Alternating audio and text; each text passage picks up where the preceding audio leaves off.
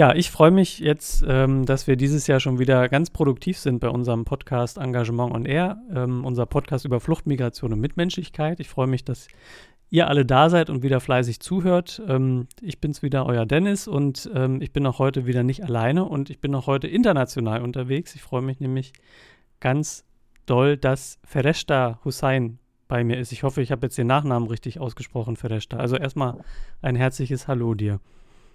Ja, guten Abend, hallo. Vielen Dank. Fereshta. Ein schön, ein ja. Hallo vor allem. Wir haben uns ja schon vor, weiß ich gar nicht, wir haben uns schon lange verabredet und irgendwie hat es nicht geklappt, aber heute, heute Abend sind wir endlich zusammengekommen. Ähm, ich habe früher immer gerne ähm, die Personen vorgestellt, mit denen ich spreche und ähm, alles am Anfang so ein bisschen erzählt. Da du aber so viel machst und so fleißig bist, das ist mir gestern nochmal so aufgefallen, als ich mich vorbereitet habe, ähm, denke ich mir, wir arbeiten uns erstmal Schritt für Schritt durch. Ähm, vielleicht sagst du erstmal so ein paar kleine, ein paar Worte zu dir und ähm, dann komme ich mit meinen vielen, vielen Fragen, die ich heute an dich habe. Wie hast du meinen Namen schon vorher schon genannt? Heißt ich Freshta Hussein. Ich komme aus Afghanistan. Ich bin seit 2000 hier in Deutschland, sogar auch hier in Potsdam angekommen, nach Land, äh, Land äh, Brandenburg. Und ich habe in Afghanistan ich bin in Afghanistan in Kabul geboren, aufgewachsen, auch in Kabul. Als ich nach Deutschland gekommen bin, ich war 18 Jahre alt. Und dann war ich, habe hier in Potsdam auch meinen Schulabschluss gemacht. Ich habe dort auch eine Ausbildung als ähm, Sozialpflegestand und danach Anschluss habe ich mir festgelegt, dass ich muss weitermachen. Dann habe ich Ausbildung als Erzieherin abgeschlossen und dann hat mir aufgefallen, ja, ich liebe Kinder, ich wollte in vielen Bereichen arbeiten. Dann habe ich gesagt, ich mache Abitur nach und dann habe ich Abitur nachgemacht und danach habe ich angefangen zu studieren in Berlin in der Katholischen Hochschule Kindheitspädagogin. Und danach habe ich auch direkt Master zu Praxisforschung und Sozialarbeit in ASH Berlin abgeschlossen und dann, ich war auch in während des Studiums, hat mir aufgefallen, Thema Migration, Flucht, Integration. Und diese Zeit im Master hat mir so, ich war voll fasziniert zu diesem Thema und dann hatte ich alle meine Abschlussarbeiten, Masterarbeit zu diesem Thema geschrieben. Und dann habe ich auch als eher ähm, freiwillig auch Menschen mit Fluchterfahrung unterstützen und helfe, was die brauchen, zu allen Bereichsthemen habe ich den auch gemacht. Und dann habe ich nach dem Studium direkt habe ich eine Arbeit, habe ich mich beworben in der SOS Familienzentrum Berlin in Hellersdorf.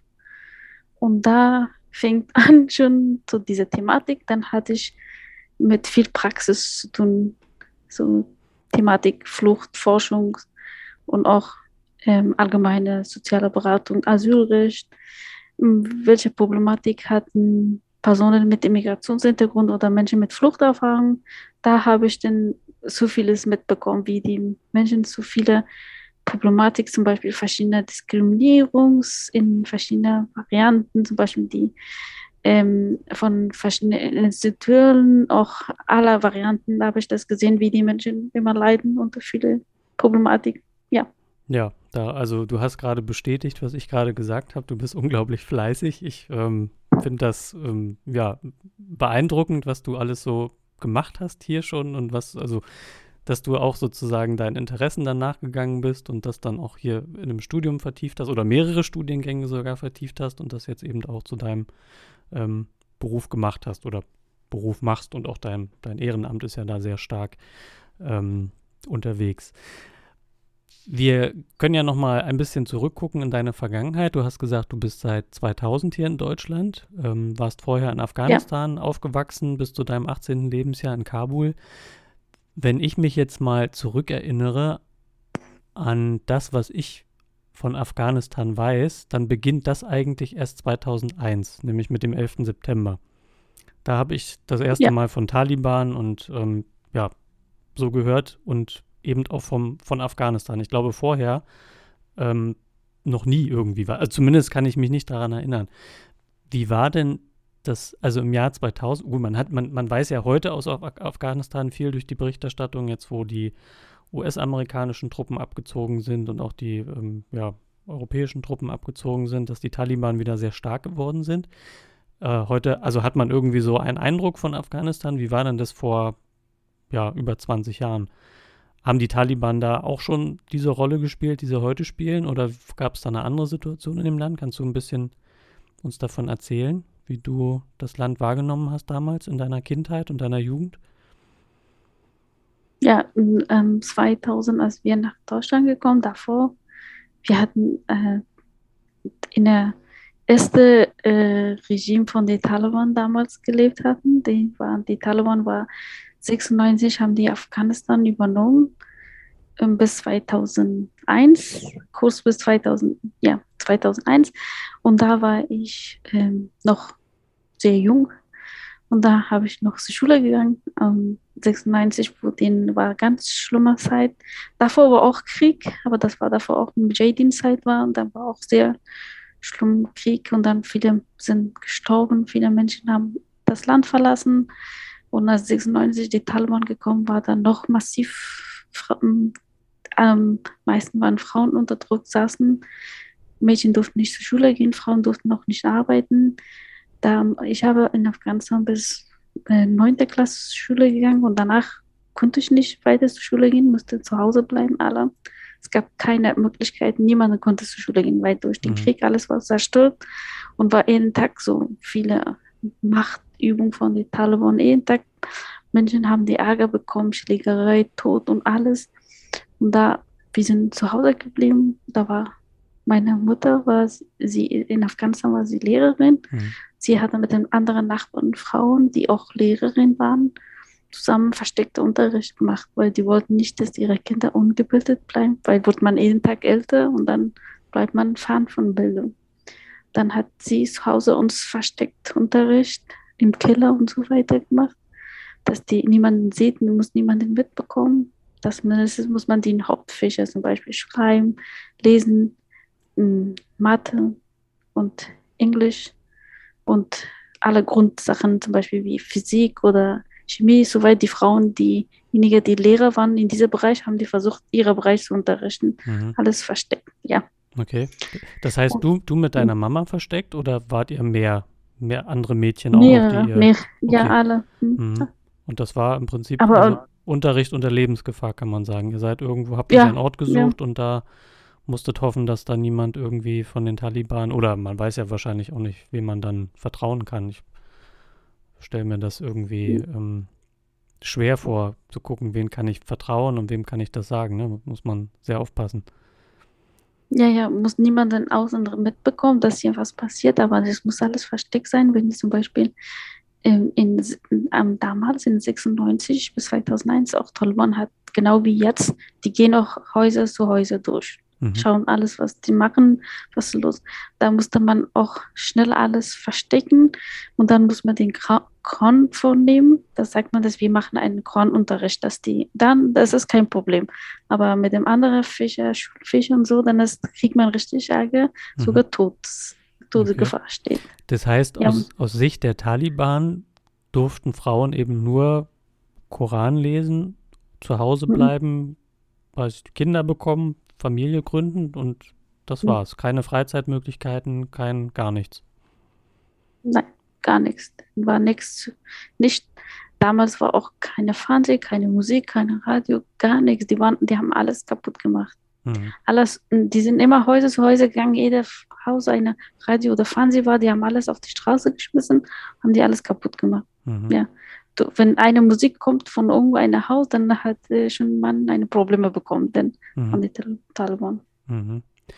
Ähm, da warst du, glaube ich, dann 14, wenn ich richtig gerechnet habe, 1996. Mhm. Ähm, mhm. hatte, hattet ihr damals dann ähm, ja das Gefühl, dass das was ist, was jetzt länger dauert mit den Taliban? Oder hattet ihr Hoffnung, dass das jetzt vielleicht nur eine kurze Phase ist und vielleicht die Regierung, die vorher dran war, das wieder übernimmt oder dass Truppen aus dem Ausland kommen und das irgendwie wieder gerade biegen. Wie war da eure, eure Sicht oder habt ihr da gar nicht eigentlich drüber nachgedacht und einfach nur geguckt, wie ihr euer Leben leben könnt?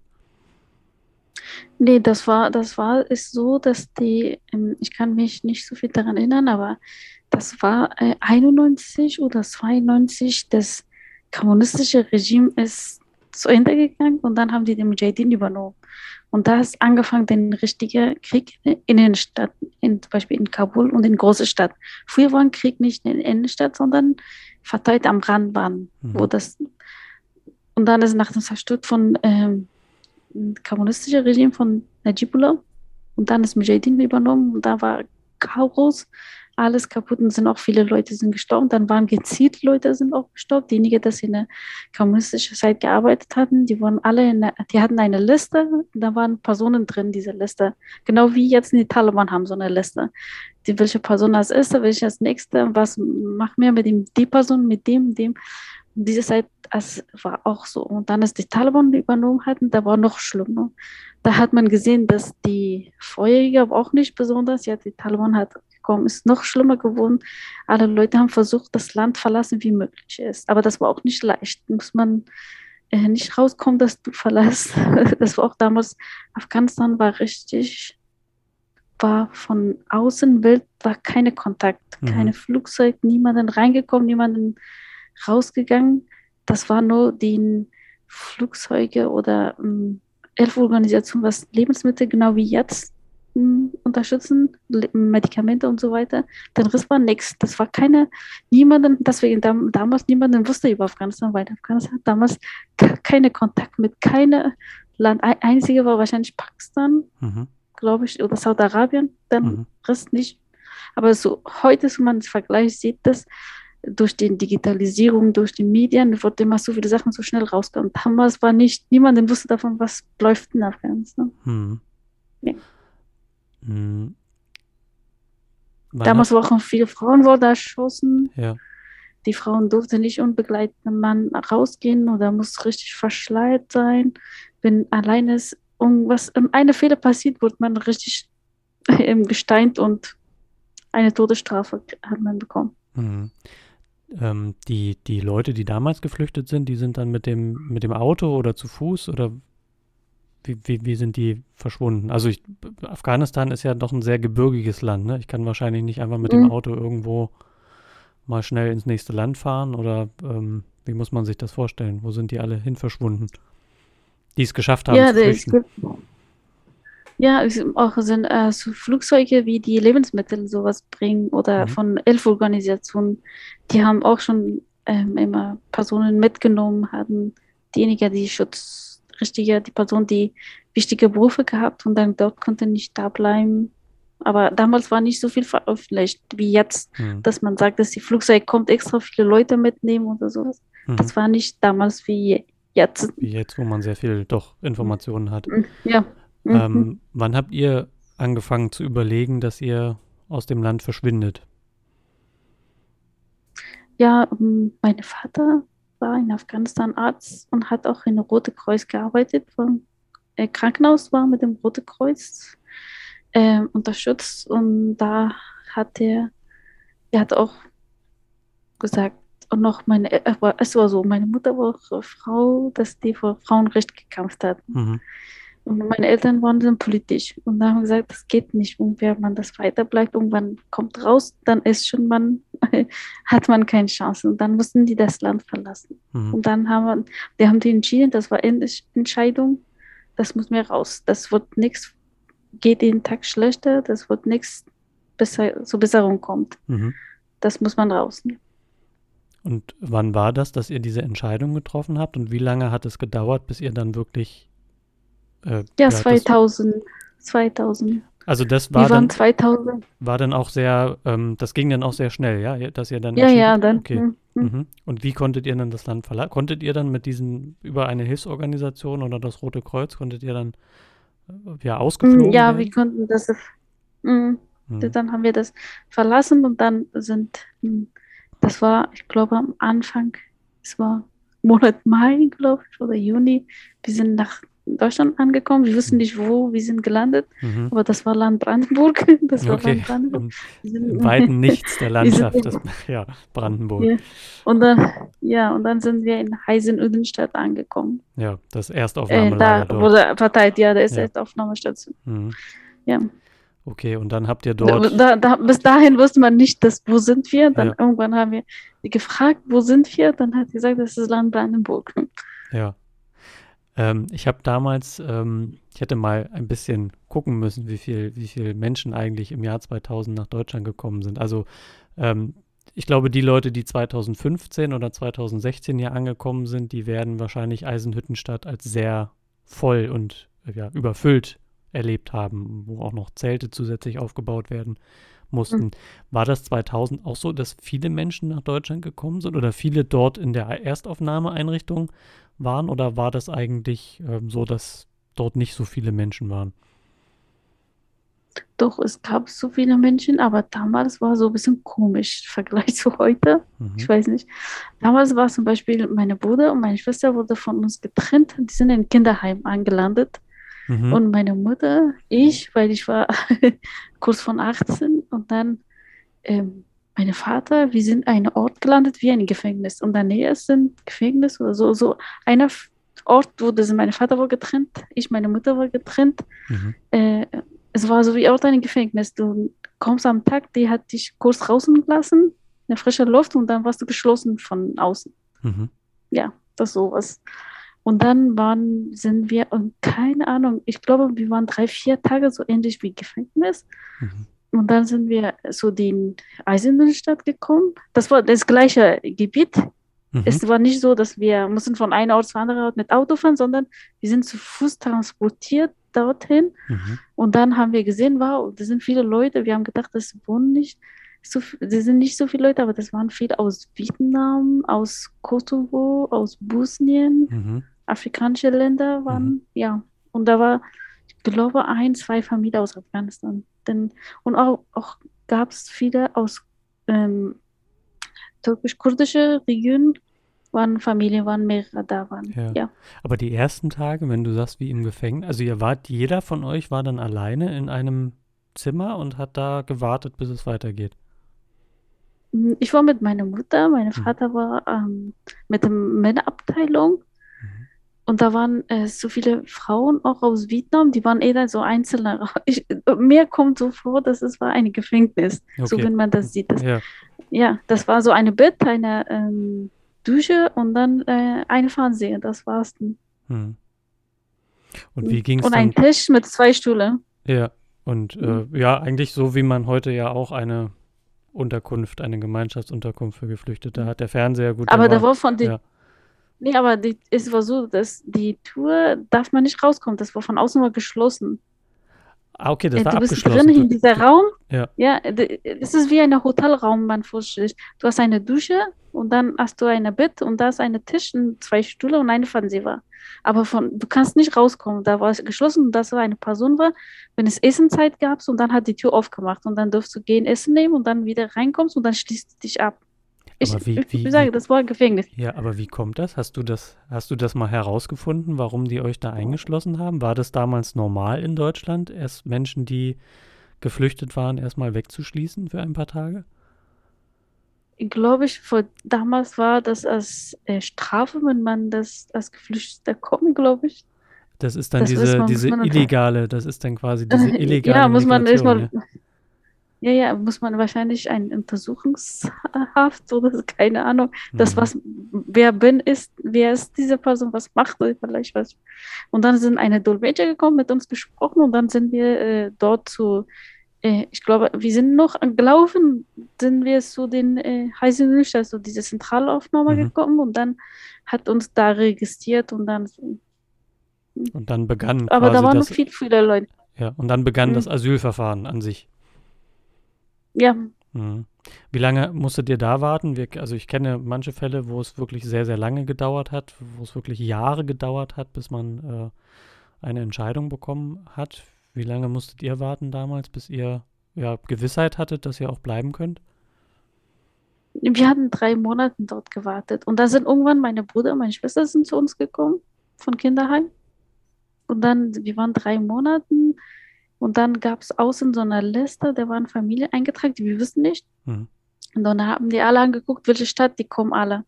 Und dann haben die uns damals gefragt, wo wollt ihr hin? Wie gesagt, nach Westdeutschland. Die haben gesagt, nein, wir sind zu voll, wir müssen hier bleiben. Dann haben wir, wir haben nicht damit gekämpft. Wir haben gesagt, dass wir sind in Deutschland, das ist egal, Mhm. äh, wo welcher Ort wir kommen.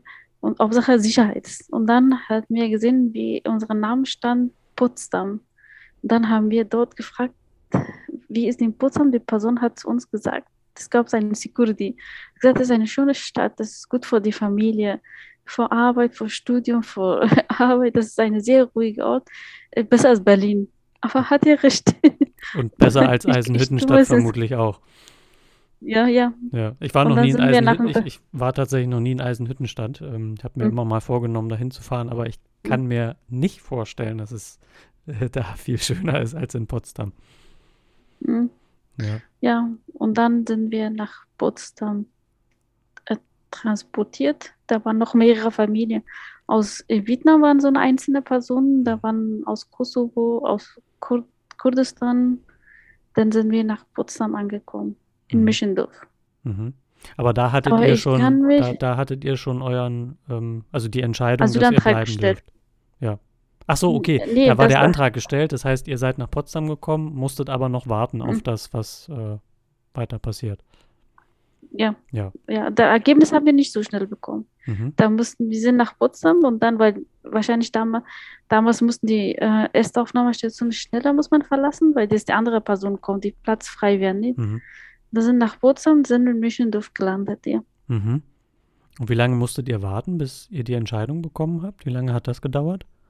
Lange gedauert. Wir haben ein ähm, Papier bekommen, dass wir sollen eine Antwort nehmen. Mhm. Und dann haben wir eine Ablehnung bekommen und Mhm. dann hat mir eine Anwalt genommen. Und dann, damals konnte ich mich nicht so viel mit Asylverfahren und dann Anwalt hat irgendwas geschrieben an den Heisenstadt und dann hat er gesagt, die übernehmen diesen Fall. Mhm. Und dann war so, äh, ich glaube, drei Jahre hat gedauert, weil die damals, die haben gesagt, in Afghanistan die Situation ist ungeklärt ist. Das sind keine, äh, wie, wie letztes Jahr, die haben gesagt, dass es nicht äh, ein sicherer Ort ist. Da kann man, ach, damals war auch die Taliban, aber es gab, die wussten viele Leute nicht über die Taliban, was die machen. ja. Und dann hat unsere Asylverfahren, das drei Jahre hat gedauert. Nach dem 11. September, wo die Taliban zerstört ist und dann ist die Asylverfahren für Afghaner war geöffnet und dann Mhm. konnte die Entscheidung treffen. Mhm. Aber meine Eltern waren so ein politischer Asylantrag gestellt und dann 2001 haben wir unsere Aner m, Anerkennung als politische Flüchtlinge bekommen. Mhm. Aber ihr musstet klagen dagegen, ne? Also es hat nicht Mhm. ohne Anwalt. Mm, Ja, nee, ohne Antwort geht nicht, weil Anwalt. wenn man neu ist, man weiß nicht die Gesetze, Ja. Regeln, da muss jemand sein, dass der alles kennt. Mhm. Und dann, ja, ich weiß, dann, dann hat, kann mich an die Antwort daran erinnern. Der war ein sehr guter Mann. Mhm. Er hatte über Afghanistan wusste so viel. Ja. Er hatte jede Straße, wusste Name und so. Ja, Ist schön, wenn man Ja. ein bisschen so jemanden trifft, der dann auch Ja. die eigene Heimat ein bisschen kennt, ja. ja, ja. Und dann, er wusste die Problematik Afghanistan, deswegen hat es, Ja. ja.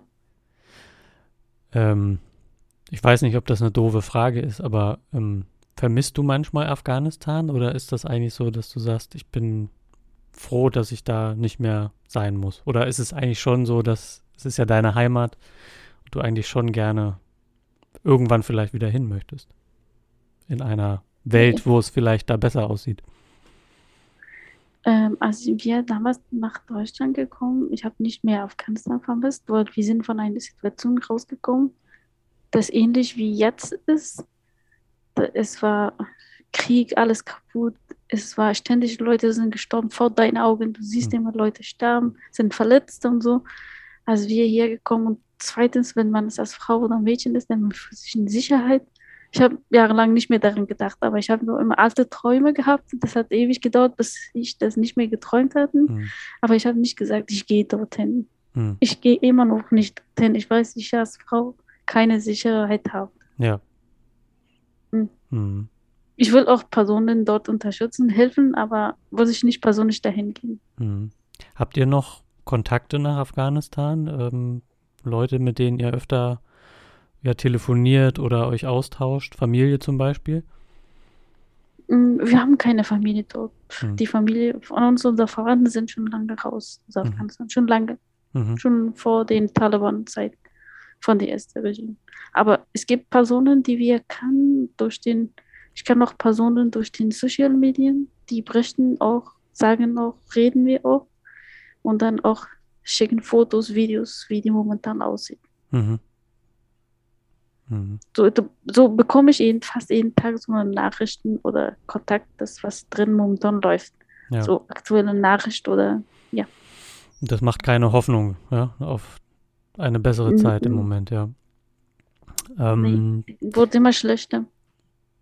Als ihr nach Deutschland gekommen seid, ich weiß nicht, wie es damals aussah mit ähm, Ehrenamt. Also ich könnte mir vorstellen, es gab auch Menschen, die ähm, geholfen haben. Habt ihr ja, hattet ihr da, habt ihr da Kontakte knüpfen können zu, zu, zu Deutschen oder war das eher schwierig, weil ja, die Deutschen vielleicht nicht so kontaktfreudig sind, wie vielleicht das in manch anderen Kulturen der Fall ist. Und vielleicht die Brandenburger so. Also Brandenburg, ich ähm, erlebe Brandenburg immer als ein bisschen schwieriger bei der ersten Kontaktaufnahme, als wenn ich vielleicht in, in Nordrhein-Westfalen irgendwo unterwegs bin, wo die Menschen vielleicht ein bisschen offener sind. Ich will jetzt keine Vorurteile hier schüren, aber ich bin ja selber mhm. Brandenburger und weiß manchmal, dass es nicht immer ganz leicht ist, zu anderen Brandenburgern Kontakt aufzunehmen. Wie war ähm, das bei euch damals? Hattet ihr da, war es schwierig für euch, Menschen kennenzulernen aus Potsdam?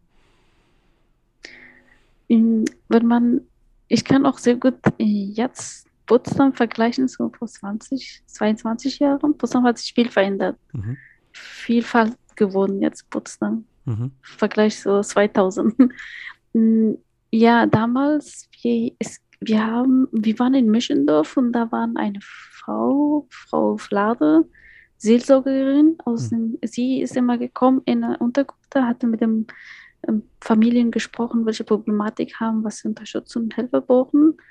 Und damals gab es auch keine Deutschkurse kann mich sehr gut daran erinnern, meine Eltern konnten nicht zu Deutschkurs gehen. Wir sind auch direkt zur Schule gegangen, aber wir hatten eine Glück. Wir, wir waren in, gelandet, ich und mein Bruder, in eine Schule, das heißt Friedrich Wilhelm von Steuben. Da war, wir waren erste ausländische Kinder und die Lehrer waren alle so begeistert, neugierig. Er hat uns kennengelernt, die sind zu uns nach Hause angekommen, mehrere Mal. Meine, meine Mutter hat gekocht, die sind mit meinen Eltern saßen, gesprochen, und dann sind wir auch manchmal Ausflüge zusammen gemacht nach in der Wochenende oder in den Ferien mit dem Lehrerin. Aber die waren immer sehr gut austauscht. Die sind immer zu uns nach Hause gekommen. Ja, das war eine sehr schöne Zeit. Mhm. Die wollten unsere Kultur lernen, weil die hatten noch nie ähm, aus Afghanistan oder aus Asien niemanden Kontakt. Das gab es auch in der Schule, so um, ausländische Kinder, aber die sind sowjetische, äh, äh die schon zwei Generationen hier mhm äh, vor dem war das wahrscheinlich nicht so, das war, die sprechen gut Deutsch und die sind einfach, war normal. Aber mhm. wir waren von den Lehrern so, die waren sehr begeistert und die hatten sofort mit uns Kontakt genommen, aufgenommen und dann hat auch unterstützt uns zum Beispiel bis sie, wir konnten einfach nicht einen Test oder auf Deutsch schreiben, wir haben auf Englisch geschrieben, aber da war, vor dem war kein Problem. Die konnte auch, hat uns auch auf Englisch immer erzählt. Mhm. Aber ich sehe, die Lehrerinnen und Lehrer, die sind alles zur Rente gegangen, aber trotzdem immer noch äh, Kontakte zu dem. Mhm. Ich freue mich immer, wenn die sehen. Und die freuen sich auch immer, wenn uns sieht, dass wir sind so vorgeschritten sind und äh, ja. hat sich viel an Wege getan dass ihr gut angekommen seid, ja. Und ja. Äh, die mhm. waren neugierig, hast du ja gesagt, ne, auch auf eure Kultur. Mhm. Was würdest mhm. du denn sagen, ist so typisch afghanisch? So, sag mal so zwei Sachen, wo du sagst, das ist vielleicht typisch afghanisch oder typisch für jemanden, der aus Kabul kommt. Ja, das, äh, meine Eltern haben dir eine typische afghanische Essen haben die gekocht. Mhm. Das war, heißt Kobli Palau. Und da war, äh, die Lehrerin war das sie waren sehr begeistert von die Essen. Warum sind so viele verschiedene Sachen sind drin? Und dann haben die Frage gestellt, wir mussten, haben die erläutert, wie das, wie man kocht. Und dann haben wir auch gezeigt von dem, wie man das macht nächstes Mal, zusammen das gemacht. Ja, die, die haben das auch Musik haben wir. Damals, wir hatten nicht so viel Musik und das gab nicht wie jetzt, man sofort im Internet und so weiter, das Musik hören und so. Aber wir hatten eine Landkarte und dann haben wir das die Städte angeschaut. Und dann hat die Frage gestellt, warum äh, so viel unterschiedliche Sprache geben und so viel äh, unterschiedliche ethnische Gruppen. Dann haben wir erläutert, warum, wie die Menschen, jede Städte sind auch unterschiedliche Kultur haben, ethnische Gruppen haben unterschiedliche Kulturen, Sitten. Da haben wir immer gesprochen, ja. Ja. Die waren immer neugierig, die wollten immer wissen. Ja, in, Ja. Ähm, in Afghanistan spricht man ja hauptsächlich ähm, im Norden, glaub, oder ich weiß nicht, wenn man so jetzt das, das Land halbiert in der Mitte und nach Norden geht, da spricht Mhm. man so, ähm, ja, Persisch oder Dari ist- heißt es, glaube ich, und in dem Mhm. anderen Landesteilen, also welche, welche Sprachen sind noch so hauptsächlich unterwegs in Afghanistan, neben dem Dari? Ja, das, Afghanistan hat zwei Hauptsprachen, einmal Mhm. Pashto, einmal Dari. Mhm. Wenn man zum Beispiel in der Schule lernt man beide Sprachen. Mhm. Wenn man in einem Amt arbeitet oder ein Formular ausfüllt, im Formular sind, steht beide Sprachen. Mhm. Die Person kann selbst aussuchen, welche Sprache. Sprachteil Mhm. ausfüllen. Ja, Sprache ausfüllen. Und da sind, äh, sind darunter sind auch noch weitere Sprachen. Zum Beispiel ist, sprechen viele auch Usbekisch. Das ist wie Vergleich wie Türkisch, wenn man es spricht. Mhm. Und auch ähm, Armenisch Sprache. Und dann sind auch mehrere Sprachen und auch viele andere Dialekten. Aber die Hauptsprache sind zwei, Pashto und Dari. Mhm. Die sprichst du auch Dari beide. ist Vergleich. Ja, Dari ist wie Persisch, Mhm. aber damals hatte König ähm, solche, wollte es eine Trennung zwischen Iran und Afghanistan machen, dass man auch äh, ein, Iran auch einen eigenen Namen für ihre Sprache haben und Afghanistan auch. Und dann hat das Dari genannt. Mhm. Aber da sind bestimmte Worte sind anders oder anders ausgesprochen, sonst ist das ähnlich. Mhm. Das heißt, wenn ich Persisch l- kann, dann kann ich auch wahrscheinlich von Dadi das meiste verstehen. Ja, es Ja. geht, ja, das ist so wie Deutschland und Österreich. So. Mhm. So Und wie in Deutschland, Österreich, man spricht Deutsch. Ja. Das sind unterschiedliche Akzenten, äh, Dialekten, so. ja, okay, aber wenn man, ja, ich, ich war letztes Jahr einmal in Österreich nach langer Zeit wieder und es war echt schwer, die Österreicher zu verstehen, muss ich sagen. Also wenn sie schnell Mhm. sprechen, dann ist der Dialekt schon, ähm, ist das schon hart, da mitzukommen. Aber das geht wahrscheinlich umgekehrt, auch wenn wir jetzt in Brandenburg, wird ja auch viel Berlinert, Mhm. ist das wahrscheinlich auch Mhm. schwer zu verstehen. Und die andere Sprache in Afghanistan, Pashto, wenn ich das jetzt richtig Ja, Pashto ist dem, ja, das- die ist Mehrheit, die sprechen Pashto. Und ist das Die ganz Mehrheit anders? spielen. Okay, ist das ganz anders als ähm, Dari? Oder hat, hat, hat das Ähnlichkeit in der Sprache? Ne, beim von Schreiben äh, ist Ähnlichkeiten. Die Dari und Pashto schreibt man von rechts nach links. Mhm. Mit den arabischen Buchstaben. Aber ja, mit arabischen Buchstaben. Mhm. Aber ähm, ähm, persische Buchstaben oder Dari, wie hast du bis jetzt mitbekommen, sind fünf äh, mehr haben als Arabisch. mhm. Arabisch hatte, ähm, Persisch hat mehr, fünf mehr Buchstaben. Mhm. Aber Pashto ist eine andere Sprache. Äh, Es ist, äh, Schreiben ist das ähnlich wie Dari, aber das wird anders, gesch- äh, ist eine andere Sprache. Funktioniert Ja. ganz anders. Okay, was, was Mhm. würdest du, wenn, wenn jetzt jemand sagt, ich möchte eine Sprache lernen, aber ich möchte es möglichst leicht haben, was sollte er dann lernen oder sie? Lieber Dari oder lieber Pashto? Was ist leichter Lieber zu Da- lernen? Äh, Dari ist leichter, weil Pashto ist schwer, wie deutsche Sprache hat zu viel Akkusativ, Dativ, Artikel und so weiter. Gut, dann bleibe ich auch beim Dari Persisch. hatte, ja, Dari oder Persisch hat keine, ähm, der hat benutzt keine Artikel und das Ja. ist einfach, geht schneller. Wie war das für euch, Deutsch zu lernen? Ist das, ähm, ja, deutsche Sprache, schwere Sprache, haben wir immer in der Schule gesagt. Und ähm, ich bin ehrlich gesagt froh, dass ich es nicht als Fremdsprache lernen muss. Wie war deine erste Begegnung mit der deutschen Sprache? Oder wie hast du Deutsch gelernt, wenn es zum Beispiel keine Sprachkurse damals gab? Habt ihr das in der Schule dann irgendwie ähm, gemacht? Nein, damals war keine Deutschkurs gewesen. Wir sind einfach, meine Eltern haben einen Antrag gestellt in Schulamt in Potsdam und dann haben die angeschaut und waren wir in der neunten Klasse eingestuft. Wir mussten in der Schulamt einmal Deutsch, Mathe und Englisch kleine Test machen. Die haben gesagt, wenn ihr Deutsch nicht sprecht, aber trotzdem den Text lesen kann, ist egal, falsch oder Hauptsache lesen kann. Und dann haben wir das gemacht und meine Bruder und ich und da sind wir beide in der neunten Klasse eingestuft. Und sind in neunte Klasse. Damals gab es keine Willkommenklasse oder sowas, Mhm, gar mhm. nichts. Wir sind direkt in, in neunte Klasse angekommen. Aber das Gut daran war, dass die in Friedrich Wilhelm von Steuben, der Lehrer und Lehrerin, haben die immer Englisch gesprochen. Und die konnten uns auch immer auf Englisch erzählen. Das äh, war, dass die mh, schwer war, die Deutschunterricht und Mhm. Geschichte, Erdkunde Mhm. Und Physik und Mathe. Es, die, zum Beispiel Physik ist Formel und Chemie ist Formel. Das ist in alle Sprachen das gleiche Formel. Ja. Und hm, Mathe ist auch Formel, braucht man wenige Sprachen. Ja.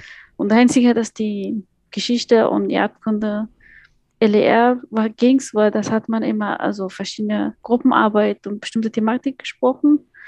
Ja, aber die Lehrer waren immer so flexibel, haben die am Anfang, haben wir Englisch. Ich kann mich daran erinnern, ich habe auch sogar beim Politik, politische Bildung auch Deutsch, äh, Test auf Englisch geschrieben. Ich kann mich immer noch daran erinnern. Ja, aber, Aber das ist ja am toll. Anfang- Das, das ist ja toll, dass Mhm. die Lehrer euch da so entgegengekommen sind, ja. Sonst Mhm. äh, und Englisch habt ihr habt ihr in Afghanistan dann auch schon gelernt in der Schule oder Ja, bei deiner Mama zum Beispiel gelernt. ja. Ja. ja Meine Eltern haben immer Wert auf Englisch hingelegt, dass Mhm. man die überall ist, dann braucht man den Englischsprachen. Mhm. Wenn, ich habe das bis jetzt, ich habe von meinen Erfahrungen ich, dass wenn man eine zweite Fremdsprache man sprechen kann, lernt man den dritte oder zweite Fremdsprache schneller.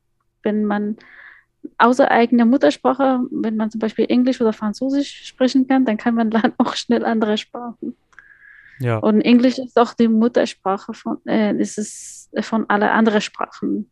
Mhm. Und das ist die nutzen, die, wie zum Beispiel Arabisch, Persisch sind gleiche mm, Buchstaben und Englisch, Deutsch, Französisch oder Spanisch, die sind alle gleiche Buchstaben. Ja, also ich kann mir das gut vorstellen mit äh, so, wenn man, also ich habe in der Schule gelernt Englisch und Französisch Mhm. und wenn, ich habe irgendwann mal angefangen, einfach so aus Lust und Laune Spanisch zu lernen. Mhm. Ähm, habe mir Bücher gekauft und Hör-CDs und so Software für den Computer und äh, das war eigentlich auch relativ leicht, weil man, wie du schon sagtest, ne, hat man, wenn man Französisch kann, dann ist der Weg zum Spanischen nicht so Mhm. ganz weit. Ähm, ich habe es dann irgendwann aufgehört, weil ich, ähm, ich kannte ja niemanden, der Spanisch spricht. Ich Mhm. habe das einfach nur gemacht, weil es mir Spaß gemacht hat. Aber irgendwann war so, ja, okay, wenn ich die Sprache nicht sprechen kann, dann ist es irgendwie schwierig. Mit Persisch habe ich ja dann angefangen zu lernen, weil ich ja ähm, mit meiner Frau Persisch sprechen kann. Und Mhm. ähm, aber irgendwie geht es bei mir nicht schnell, habe ich festgestellt. Ich lerne es jetzt schon seit ein paar Jahren, aber ich bin, glaube ich, einfach zu faul, Vokabeln zu lernen. Das ist mein Problem. Ansonsten geht das eigentlich ganz gut. Aber ich finde, du sprichst gut. Du sprichst es gut. Dankeschön. Das sagen viele, Aber aber, ich- vielleicht aus Höflichkeit einfach nur. Mm, Ich gebe dir einen Tipp. Vielleicht, äh, wenn deine äh, Frau zum Beispiel äh, spricht sie Deutsch, Ja. wenn sie dir eine Frage auf Deutsch gestellt, du musst antwortest du auf Persisch die Frage. Er, gut. er Ja. macht das so, zum Beispiel, du sprichst nur Persisch, sie spricht nur Deutsch. Das Weil ist- wahrscheinlich wollt ihr beide die Sprache verbessern. Ne? Wenn, Ja, ich habe manchmal, äh, ich übe auch mit den Personen, die andere Sprache sprechen, dann ist es viel besser, wenn man nicht, wenn du nicht auf Deutsch antwortest, sondern auf Persisch antwortest. Weil äh, im Moment passiert diese Phase, du musst überlegen, wie kann ich diese Sätze auf Persisch bauen und dann Mhm. sprichst Und dann irgendwann wird automatisch, sprichst du flüssig. nicht, dass ich Deutsch nachher vergesse, dann habe Nee, ich das dann ist deine das. Muttersprache. Na gut. Nein, das ist deine Muttersprache. Aber das ist ein guter Hinweis. Das werden wir uns vielleicht hier mal angewöhnen. Ähm, ja, wir springen jetzt mal ein paar Jahre. Wir haben ja jetzt ähm, ein bisschen gehört, wo du herkommst, wie es war, hier anzukommen. Und ähm, möchte jetzt mal ein bisschen springen, äh, quasi fast 20 Jahre in das Heute. Ähm, und mal ein bisschen sprechen über das, was du so vor allem ehrenamtlich machst. Das ist ja auch eine ganze Menge. Du bist nämlich Hm. Vorsitzende und ich habe vorhin habe ich das noch falsch aufgeschrieben. Jetzt sage ich es aber richtig vom Migrantenbeirat in Potsdam. Ich hatte letztes Jahr mit unserem Bürgermeister hier in Oranienburg ein Gespräch und habe ihn gefragt, ob wir einen, da habe ich es aber noch Ausländerbeirat genannt, also ob wir einen Migrantenbeirat brauchen. Er hatte aber gesagt, naja, Beiräte sind für ihn nicht die Lösung zu allem. Aber das sei mal dahingestellt. Ähm, ich fand das ganz spannend, dass eine Stadt so ein Gremium hat. Aber ich wollte jetzt einfach von dir mal wissen, was ist denn der Migrantenbeirat und was macht der Migrantenbeirat und ähm, ja, wobei hilft ein solches Gremium? Ja, Migrantenbeirat ist eine parteilose Gremien. Das sind für alle ähm, Personen, die mit einem ausländischen Pass haben. Das hat, trifft nicht nur Flüchtlinge oder Migranten, alle Personen, die in Potsdam leben, mit einem ausländischen Pass. Mhm. Die dürfen das, das ähm, Migrantenbeirat sich kandidieren und auch wählen. Mhm. Und das ist eine parteilose Gremien. Und das ist auch eine beratende Organ für die Stadtverwaltung.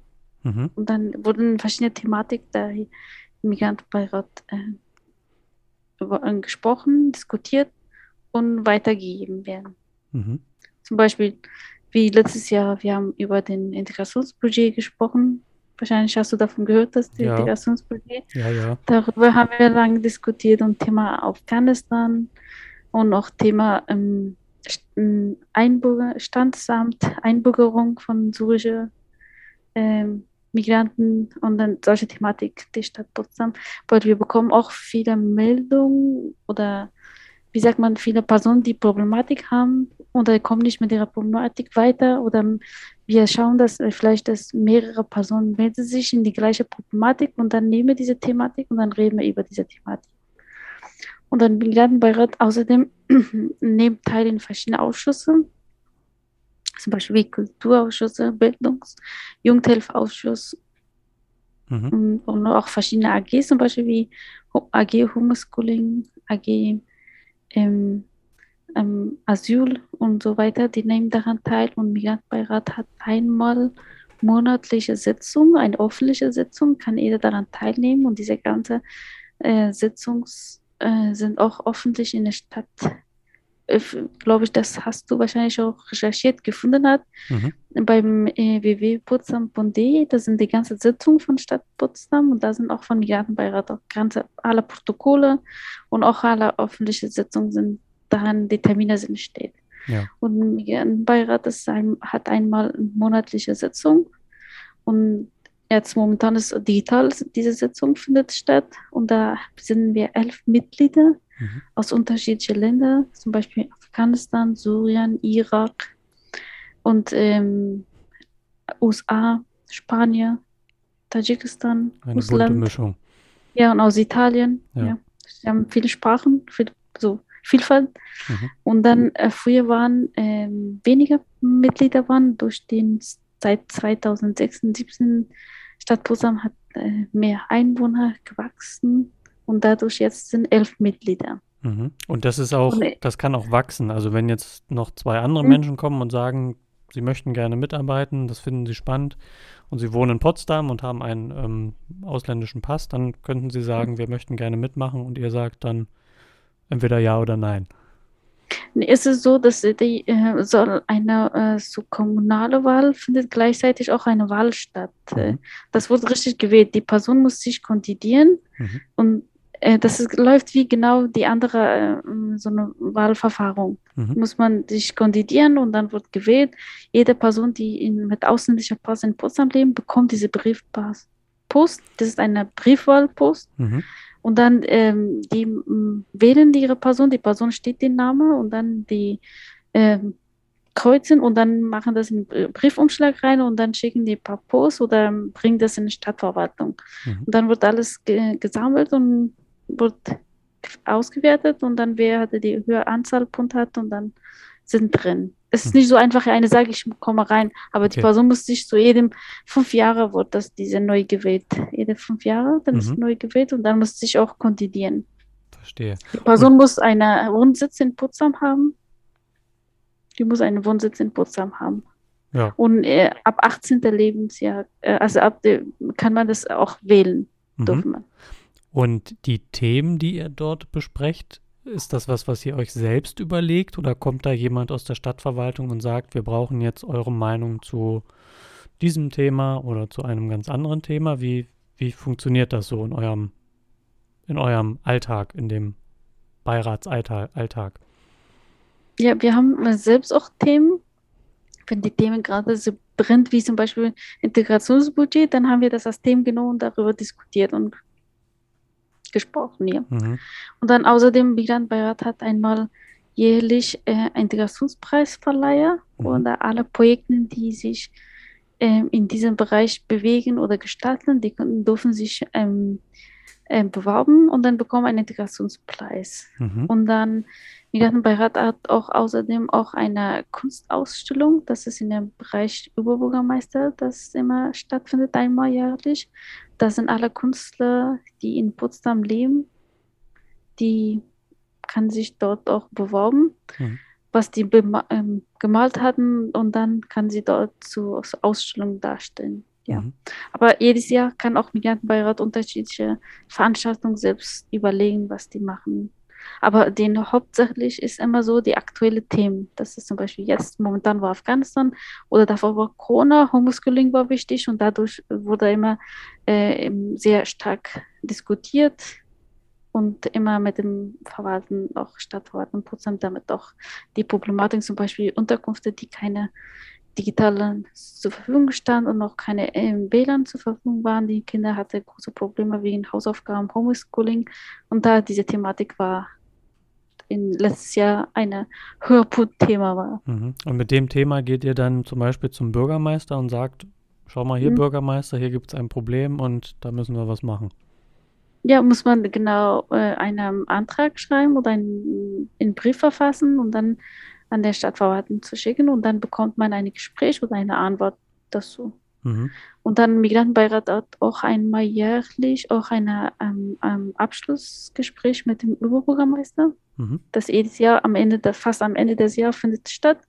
Und da sind, was die Präsentthematik ist. Und da wird damit äh, darüber diskutiert und angeschaut, wie man das Thematik lösen weil wir haben mit dem Kontakt viele Personen direkt und bekommen auch mit dem von, vielen Orten oder Leute schreiben oder ruft an oder wir sehen auf der Straße, sagen, ich habe diese Problematik, ich komme nicht kommen weiter. Zum Beispiel Thematik waren die ganze Zeit auch viel mit dem Außenbehörde einen Termin zu bekommen. Das war nicht leicht, auch durch die Pandemie, auch weniger Personal. Das war einfach nicht leicht, Personen so schnell einen, Termin bekommen vor Außenbehörde, ihre Aufenthalt zu verlängern. Und dann durch die Aufenthalt hängt auch viele andere Sachen. Mhm. Wenn die Aufenthalt ist abgelaufen, dann bekommst du keine Leistung von Jobcenter. Wenn diejenige hat einen Arbeitsvertrag, dem muss auch Arbeitsgeber zeigen, jetzt äh, mein Aufenthalt ist verlängert. Dadurch gab es zum Beispiel viele Problematiken und da hatten diese Thematik haben wir mit dem eine schriftlich verfasst und dann an den Oberbürgermeister weitergeleitet. Mhm. Du bist ja jetzt Vorsitzende von dem Migrantenbeirat Mhm. seit, ähm, ich glaube, noch nicht so lange, oder? Das ist noch relativ frisch. oder? 2001, äh, Mai 2001. Letztes Jahr Mai. 2021, okay, dann, Ja. okay. Ähm, wie viel Zeit ist das für dich, die du da investieren musst? Klingt jetzt so negativ, aber die du da investieren möchtest.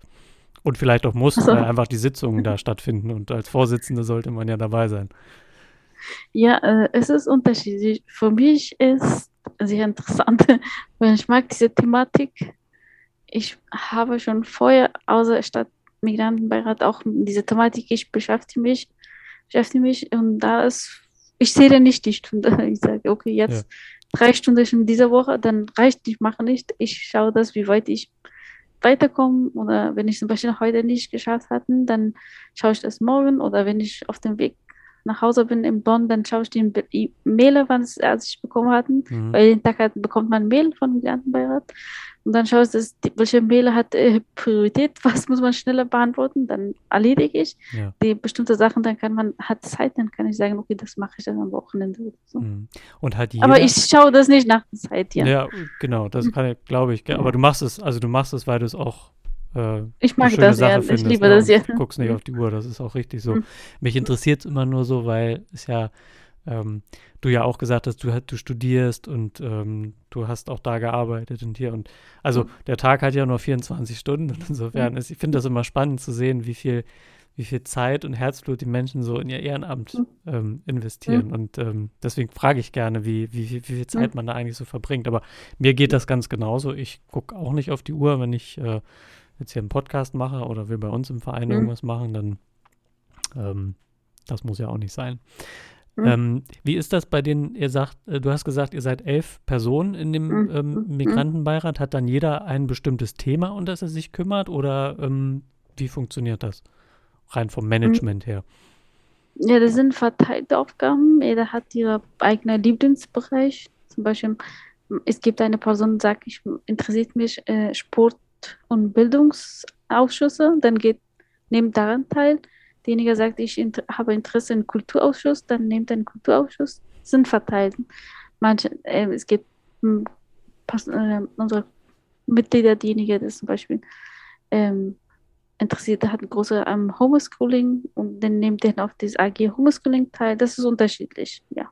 Mhm. Jeder hat, hat eigene Schwerpunktthemen. Mhm. Was ist dein Schwerpunkt? Oder hast du einen Schwerpunkt oder ist man da als Vorsitzende, macht man sowieso alles? Mm, nee, eigentlich, ich will auch alles machen. Ja, mein Schwerpunkt ist das, äh, ja. Dein Schwerpunkt ist alles. Ach ja, alles. Gut. ja. ja. Ähm, du bist nicht nur Vorsitzende von, vom Migrantenbeirat in Potsdam, mhm. sondern du bist seit, ähm, ja, auch letztem Jahr auch Vorsitzende mhm. einer anderen, ähm, wie sagt man, Organi einer Landesarbeitsgemeinschaft, so ist, glaube ich, die richtige mhm. Bezeichnung, mhm. nämlich der Landesarbeitsgemeinschaft Migration und Vielfalt der SPD Brandenburg. Ähm, mhm.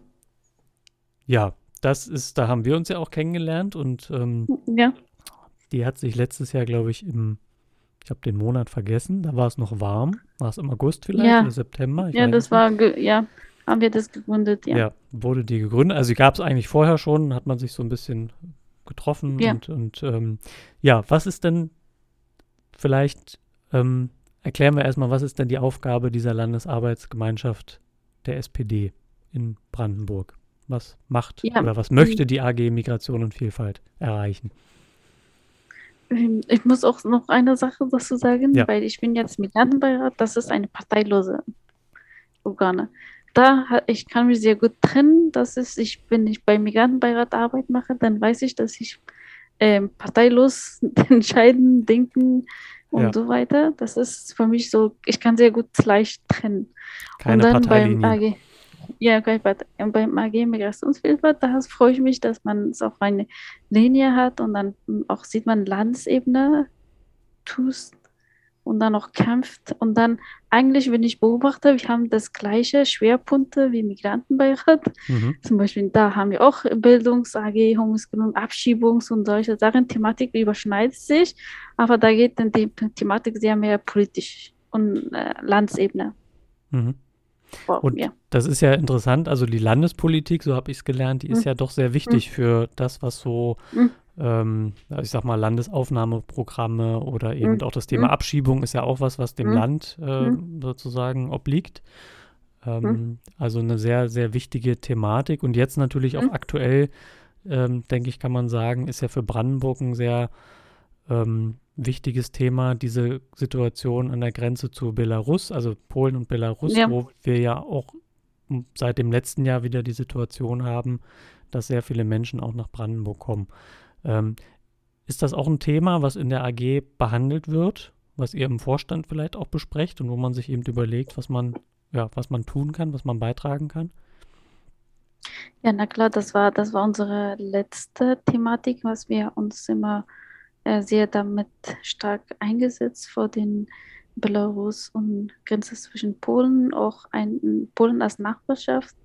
Und da was eine wichtige Rolle spielt, das, weil wir gehen davon aus oder wir sehen, dass da gibt es Menschenrechtsverletzungen, weil die sind in der Grenze EU. Eigentlich muss das nicht so sein und sieht man, dass die Personen, Familien, Menschen, Kinder wochenlang da standen es gab keine Entscheidung, niemand hat was gemacht. Doch es gab Personen, was gemacht, aber die konnten nicht weiter so vieles helfen. Und dann Menschen standen da ohne Essen, Trinken, einen Platz, sich warm halten, mhm. schlafen, auch Medikamente und so, waren viel Kranken. Aber da eigentlich, es muss nicht sein, in der Grenze von EU sowas passieren. Ja, das ja. ist richtig. Davor haben wir auch ja, ja, so viel diskutiert mit verschiedenen Personen haben wir uns austauschen gemacht und dann darüber viel diskutiert und wollten, wir, wir waren das unmöglich gefunden, dass das auch Menschenrecht, Verletzung, Kinderrechte, Verletzung, Kinderschutz, dass die Kinder stehen da ohne ein Dach über sich Kopf haben, in der Kälte. Außerdem, die Kinder sind diese Alter oder diejenigen, die ein bisschen größer sind, schulfähige Kinder, aber die Kinder standen in der Grenze ohne eine, gar nichts, erstmal äh, Grundbedürfnisse, zum Beispiel Essen, Trinken, ein warmes Ort sich haben. Das war unmöglich. Ja. Als Landesarbeitsgemeinschaft hat man ja, ähm, man ist ja Teil einer Partei, also in dem Fall der SPD, und der SPD ist ja Regierungspartei in Brandenburg und mhm. ähm, mit Dietmar Woidke ist ja der Regierungschef auch mhm. Teil der Partei. Ähm, nur ist der Weg wahrscheinlich von einer Landesarbeitsgemeinschaft bis hoch zum Regierungschef ist wahrscheinlich noch relativ weit. Also meine. Frage ist, wie viel Einflussmöglichkeit hat man in einer Partei, die ja aus vielen Mitgliedern besteht, aus vielen Kreisverbänden, aus vielen anderen Landesarbeitsgemeinschaften. Wie ist da so dein Eindruck?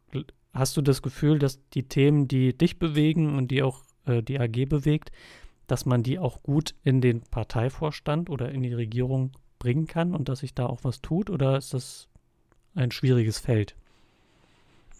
Mm, ich kann mich äh, so in der Mitte entscheiden, auch schwierig und weil es nicht leicht, aber dazu braucht man auch viele Personen, das gleiche, die gleiche Ziele zu verfolgen mhm. oder viele AGs oder andere, ähm, alle sich in diese Ziele, vor diese Ziele einsetzen und dann kann man das in, in eine höhere Position zu bringen. Wenn man äh, zum Beispiel, wenn wir zum Beispiel als AG äh, sind neu gegründet, sind klein, kann sein, wir sind noch nicht bekannt sind und das wird wahrscheinlich äh, nicht so schneller geht als die anderen AGs, die schon länger existieren und sind, haben die viele Mitglieder und sind bekannt. Wahrscheinlich dauert ein paar Jahre, bis hm. die AG auch noch größer werden und auch noch äh, sie auch andere uns kennenlernen, auch damit und wir auch den Parteirechtlinie auch noch mehr weiterlernen, weil wir sind ganz neu. Ich bin auch neu in der SPD. Mhm. Man braucht das auch noch, ist mal, ist Fortschritten, alles in der Partei zu wissen, wie ja. funktioniert, wie, wie ist, zu wem gehen, man gehen kann, wenn Probleme, Probleme gibt, mit wem kann man unterhalten, mit wem kann man vernetzen, wer kann mich unterstützen und dann ist erstmal, muss man alles lernen. Ja. Wir sind auf den, in der Phase, wo uns alles diese Wege ausprobieren und gucken, wie man weiterkommt. Und ja. dann, wenn man Erfahrung gemacht, dann weiß man, dass als nächstes Mal, ich nehme dieser kurze Weg, gehe ich da so. Aber wenn man ganz Neues ist, mal geht man so äh, Umwege und dann, aber dadurch, man macht auch Erfahrung. Ja. Zum Beispiel, wenn beim nächsten Mal gibt eine andere Problem, wenn man davor muss man kämpfen, dann weiß man das, wo, wie, mit wem kann man sprechen und wer, wer kann mich unterstützen und wer kann mich so schnell hören als die anderen. Ja, also ja. die Vernetzung ist ganz wichtig ne, mit mhm. anderen Menschen, um ja. da irgendwie voranzukommen. Mhm. Ich habe gelernt, also ich habe ja mit Parteien auch nicht viel ähm, zu tun im Prinzip. Mhm. Also das ist auch meine erste Erfahrung so mit dieser mhm. äh, oder eine meiner ersten Erfahrungen mit der Landesarbeitsgemeinschaft, wie es so funktioniert. Und äh, ein Partei-Output ist ja eigentlich immer ein Antrag. Ja, es mhm. gibt verschiedene, so ist mein Verständnis, es gibt mhm. verschiedene Sitzungen oder es gibt dann verschiedene mhm. Delegiertenkonferenzen oder mhm. so. Und ähm, wenn man Output produzieren will, dann muss man einen Antrag schreiben, wo man reinschreibt, ja. das ist ein Problem und das möchten wir gerne. Ne? Und das ist wahrscheinlich auch was, was eine AG dann macht, oder? Dass wir, dass ja. man inhaltlich gut fundierte, weil man eben doch ja, sich inhaltlich vielleicht damit am besten auskennt in der Partei, mhm. ähm, da auch Anträge voranbringt und die dann irgendwo ja, irgendwo hinbringt. Ich weiß nicht, wo landen die dann, die Anträge? Die landen dann im, im Landtag oder wo kommen die hin? Erstmal ja, und dann Partei. bis die, ja, erstmal die Partei, wahrscheinlich äh, wird auch gehe ich davon aus, nicht so schnell reinkommt oder wenn die Thematik brennt gleich gerade. Ich habe das auch gehört, kann auch das mehrere Jahre dauern. Mhm. Ja, aber um, ähm, zum Beispiel, wir hatten letztes Jahr, kannst du dich wahrscheinlich auch daran erinnern, beim Integrationsbudget die Antrag haben wir gestellt und da war auch sehr erfolgreich. Ja. Da habe ich mir sehr gefreut, dass wir waren ganz frisch, neu, sind auch viele junge Leute und nicht so viel Erfahrung hatten, aber das hatte sehr gut geklappt. Ja, das kann man vielleicht ja. nochmal zur Erklärung. Das Integrationsbudget, das sollte ja, ja. gestrichen werden letztes Jahr aus ja. dem Landeshaushalt und ist eben auch, und wir hatten uns als Willkommen in Oranienburg auch dafür eingesetzt, dass das eben nicht passiert, hatten auch noch ähm, verschiedene Abgeordnete angeschrieben, ähm, von denen wir auch meistens auch eine Rückmeldung bekommen haben. Ähm, bei uns wäre das so gewesen, dass wir zum Beispiel ein Nachbarschaftsfest, was wir ja regelmäßig machen in Oranienburg, mhm. was wir aus den Mitteln auch finanzieren, nicht mehr hätten machen können. Das mhm. war ein ganz praktisch, also da war man ganz praktisch von betroffen von dieser, äh, von dieser mhm. Drohung, mhm. dass das irgendwie wegfällt. Aber tatsächlich ist es so, dass es, ähm, glaube ich, gar nicht gestrichen wurde oder es wurde mhm. nur dahingehend geändert, dass, glaube ich, die Landkreise auch noch ein bisschen oder die Kommunen auch noch ein bisschen ja, mehr dazu geben. Finanzieren, ne? ja. Ja, aber das, ja, da kann ich mich gut dran erinnern. Das war natürlich ein, ähm, ein schönes Erlebnis, dass man da auch irgendwie gleich ja, frisch und jung gegründet ähm, was voranbringen konnte. Ja. ja, und dann außerdem, ich finde auch das sehr gut, weil ich bin in dieser Position nicht alleine. Da sind auch ähm, äh, Lennart ist auch dabei und dann kann man sie zweit, weil Lena doch noch mehr Erfahrung, weil durch als studentische Mitarbeiterin äh, hat äh, vieles gelernt hatten und da ist er auch sehr gut. Er macht auch sehr gut. Ist also Lennart, eine, Lennart müssen wir vielleicht dazu sagen, Lennart Niewela ist der Co, also ihr seid beide die Co-Vorsitzende, mhm. ne? so kann man das, glaube ich, mhm. ähm, muss man das sagen und beide da in der guten Sache unterwegs. Ja. Ja, und dann äh, auch Mohammed, ist die Mohammed äh, auch die Person, die selbst damals die hatte gegründet hatten und diese Idee gekommen, dass irgendwas im Land Brandenburg zustande kommt und hat sich damals hat sich davor eingesetzt und dann er hatte so viel davor gekämpft, bis diese Rechte zu bekommen und das zu gründen und dann eigentlich haben wir das geschafft und dann jetzt haben wir das gegründet und dann hat das auch ein langer Weg war und dann freue ich mich, dass es für mich Mohammed und Lena und die andere Person, die schon bis jetzt mit uns dabei waren, für mich wie eine sehr gute Politiker für die Zukunft sind. Ja. Die vor dieser Thematik haben sich eingesetzt, um zu kämpfen, ja. das in Land Brandenburg zustande zu bringen. Ich freue mich, dass ich arbeite mit ihm zusammen. Ja, das finde ich eine schöne Sache. Also ich finde es schön. Aber eigentlich ursprünglich war das Idee von Mohammed gewesen. Ja, genau. Ähm, und er ist ja auch noch fleißig dabei, glaube ich, auch als, als Stellvertreter. Ja, also Vorsitzender, genau. ja, mhm. steht, ja Genau. Also ich finde es schön zu sehen, dass eben auch Menschen, die eben aus anderen Ländern kommen und hier ihre Erfahrungen mhm. gemacht haben, dass sie auch versuchen, dieses ähm, Wissen auch in, ja, ich sage jetzt mal politischen Druck auch umzuwandeln. Also auch wirklich, mhm. ihr wisst ja, ihr wisst mhm. ja am besten, was ihr erlebt habt und ihr wisst ja auch, wo ja besser als, als jemand, der nicht diesen Weg gegangen ist, wo es mhm. manchmal vielleicht drückt. Und das finde ich, äh, da sind, finde ich, die, der Migrantenbeirat in Potsdam und eben mhm. auch diese Landesarbeitsgemeinschaft der SPD in Brandenburg sind zwei schöne Beispiele, ähm, wie sowas funktionieren kann, ja, wie so auch eine, mhm. eine gesellschaftliche, eine politische Beteiligung funktionieren kann. Und ich äh, finde es auch schön, persönlich das miterleben zu dürfen und da auch an den äh, Themen mitzuwirken. Und äh, ja, bin sehr gespannt, was dieses Jahr noch so bringen wird. Gibt es denn da schon Themen, wo ihr sagt, das äh, ist jetzt, liegt jetzt dieses Jahr auf dem Tisch oder ähm, ist das mehr so abwartende Haltung, weil man ja auch ein bisschen gucken muss, in welche Richtung sich ähm, die Entwicklung jetzt gerade auch da mit Polen und Belarus sich entwickelt? Ja, wir haben Themen, äh, unsere Homepage-Seite ist noch nicht veröffentlicht, ist noch bearbeiten. Es, ähm, jetzt wird auf dem Weg geht, dass jeder ähm, qualifiziert sich auf einem eine bestimmte Themen, wer hat Interesse haben oder ähm, Qualifikation haben zu diesem Bereich und dann äh, nimmt in bestimmten Themengruppen teil, ähm, ran, teilnehmen. Das, ja. Es gibt verschiedene Gruppen geben, zum Beispiel Bildungsintegration, Abschiebungs- und Antidiskriminierung, ähm, so eine verschiedene Gruppe wurden jetzt aufgeteilt werden und jeder durfte in diese kleine Gruppe arbeiten. Mhm. Einmal große Gruppe als AG und dann einmal unterteilt in kleine Gruppen. Mhm. Ja. Ja, dann ist das alles auf gutem Wege und gut organisiert. Wir mhm. warten noch, bis die Webseite dann ähm, steht. Dann, ähm, ja, Fedesh, da möchte ich dir erstmal ganz herzlich Dankeschön sagen, dass du uns einen Einblick gegeben hast, auch in deine Lebensgeschichte, dass du uns mitgenommen hast ähm, von deiner Kindheit, Jugend in Afghanistan. Ich glaube, das war ähm, wahrscheinlich für viele nochmal ein sehr interessanter Einblick, weil ähm, man Afghanistan eben doch nur jetzt so aus den letzten 20 Jahren nach 9-11 irgendwie kennengelernt hat und das leider nur immer in sehr negativen Bilder. Was davor war, ist, glaube ich, vielen vermutlich gar nicht so bewusst, also mir zumindest nicht. Ähm, und ja, ich freue mich, dass du so mit, mit, mit äh, dieser Leidenschaft da an diesen Themen dran bist und dass du da auch äh, ja, dir die Zeit nimmst für die Sachen. Und bin ja sehr gespannt, wie dein Weg da weitergeht und äh, ja, bleibe neugierig.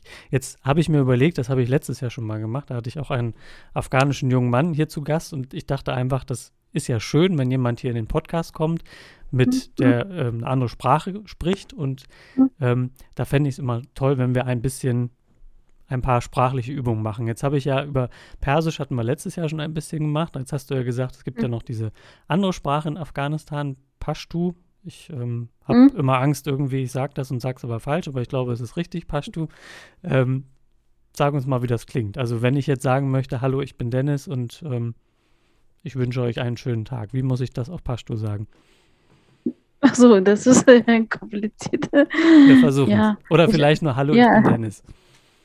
Mm, mm, Ja, hallo, das ist, ich muss gut überlegen, weil ich, ich nutze Hallo in alle Sprachen. Okay. Das ist, weil es so international ist. Ja.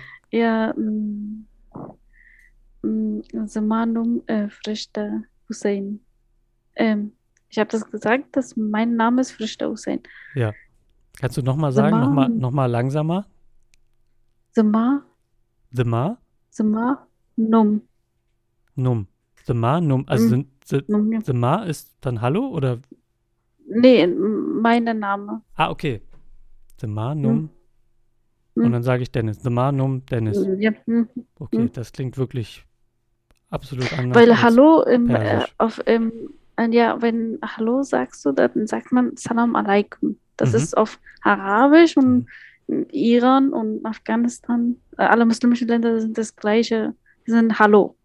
Das heißt, einer sagt Salam alaikum Mhm. und der andere sagt Alaikum, ja. salam. Okay. Assalam, ja. Mhm. Das braucht man nicht übersetzen, das kann man auch nicht übersetzen, die sind über alles das Gleiche. Ja, das kennt man auch, ne? Das ist mittlerweile recht. Aber äh, Recht auf Wiedersehen, dann äh, sagt man Khuda Hafiz, dann glaube ich, kannst du auch auf m, bedeutet äh, God save you. Das ist auch auf, auf Pashtu? Nee, auf Nee, Persisch, das äh, per, genau, Persisch, ja, Der genau. Daddy. Und auf, Äh, auf? Hafiz. Khuda Hafez, genau, auf, auf äh, Persisch Ja. und auf, äh, Äh, der, äh, Khuda bedeutet Gott, Hafiz Mhm. bedeutet äh, save you. mhm, God save you. Auf äh, Paman, aha. das ist äh, Gott, Paman, save you. Hm, Das ist auf ähm. Weißt du? Hm, Okay. Hm. Pa, Patman, Paman, Paman. Hm. Okay, Paman, Paman. Gut. Hm. Ähm, save you, God save. ich bin froh, dass wir es aufgenommen haben, weil ich habe es Mhm. wahrscheinlich gleich wieder vergessen. Ich muss, bin immer so ein Typ, der das schreiben muss. Aber ich fand's, ich finde das spannend, einfach mal so eine Sprache zu hören. Als ich ähm, Mhm. das erste Mal Persisch gehört habe, das war Mhm. vor hm, sechs, sieben Jahren, Mhm. ähm, hatte ich vorher überhaupt keine Vorstellung, wie diese Mhm. Sprache klingt. Und Mhm. ich bin immer wieder beeindruckt, welche Sprachenvielfalt es so gibt auf der Mhm. Welt. Und ähm, ja, heute war das erste Mal, dass ich mal was auf Pashtu gehört habe. Aber ähm, glaube ich, auf Persisch in Iran sagt nicht Khuda Hafiz. Doch, ich Die glaube sagen schon. anders. Meinst du? Also ich kenne Mhm. das so, Khoda Fes und ähm, Oder Khoda, Negachta gibt es auch als Ja, auf hm. Wiedersehen, aber ich höre eigentlich oft ähm, dem Persisch, okay. bekannten Freundeskreis, äh, persischen Mhm. Freundeskreis und auch hier meiner Schwiegerfamilie ähm, Khoda Mhm. Oder Hafiz, okay. Genau. Oder Be Beomide Dida gibt es auch, auf Wiedersehen. Ja, das habe ich, ja. ich auch mal gelernt. Ja. Und ähm, ja, insofern kenne ich drei Möglichkeiten, mich zu verabschieden. Ja, mit die da. Ja. Das bedeutet, dass äh, ich hoffe, dass wir uns wiedersehen. Ja, das hoffe ich. Das Ja. ist ein gutes Schlusswort. Also für der Stelle Mhm. nochmal vielen, vielen Dank, äh, dass du dir die Zeit genommen hast. Ähm, ich hoffe, Und vielen Dank von dir auch, dass ich durfte, dass das mitmachen. du darfst immer mitmachen. Du darfst immer gerne mitmachen, liebe Fereshta. Und ähm, ach, guck mal, das fällt mir gerade noch ein. Dein Vorname. Ja. Das ist ja auch, kann man auch übersetzen, oder? Also ich habe Ja. mal eine Person kennengelernt, die heißt Fereshte, so ähnlich. Mhm. Aber Fereshta hat wahrscheinlich die gleiche Bedeutung. Das ist eine sehr schöne Bedeutung. Was heißt Fereshta? auf- Ja, da, ja, das äh, Frishta oder Frishti, das ist, ähm, ich glaube, das wird Unterschied gemacht zwischen Afghanistan, Iran und äh, Tadschikistan. Mhm. Weil eigentlich das ist gleich. Das, das Ja. bedeutet Engel auf Deutsch. Siehst du, ist doch ein toller Ja. Name. Da kann man doch Aber es wird manchmal beschweren. unterschiedlich geschrieben, aber das ist wahrscheinlich durch die Aussprache, aber eigentlich das gleich. Ich habe vor Das ist kurzem ein gelernt, weiblicher Name, ja. ich habe Hm. vor kurzem gelernt, dass Engel auf, also dass der deutsche Name für Engel dann ähm, Angela ist. Mhm. Ja, das wusste ich auch noch nicht. Und Angelika, die Engelsgleiche ist, das habe ich auch vor kurzem Ja. gelernt. Also, ähm, ja, da hast du auf jeden Fall mit Fereshta einen sehr schönen Namen dann auch abbekommen. Danke. Okay, schön. Dann äh, hoffe ich, dass es euch, die ihr zugehört habt und ganz aufmerksam gelauscht habt, auch gefallen habt. Ihr dürft wie immer euch ähm, ja, melden über unsere Instagram-Seite, über Facebook, über unsere E-Mail-Adresse podcast.vio-ev.de. Da könnt ihr gerne schreiben, ob euch die Folge gefallen hat. Ihr könnt Ideen schreiben, ihr könnt Kritik schreiben. Wir lesen alles und antworten auch auf alles. Und äh, ja, ich freue mich auf die nächste Folge. Sag nochmal ganz lieben Dank an Fereshta und wünsche allen einen wunder, wunderschönen Abend. Bis bald. Tschüss. Vielen Dank. Ich wünsche auch einen schönen Abend allen.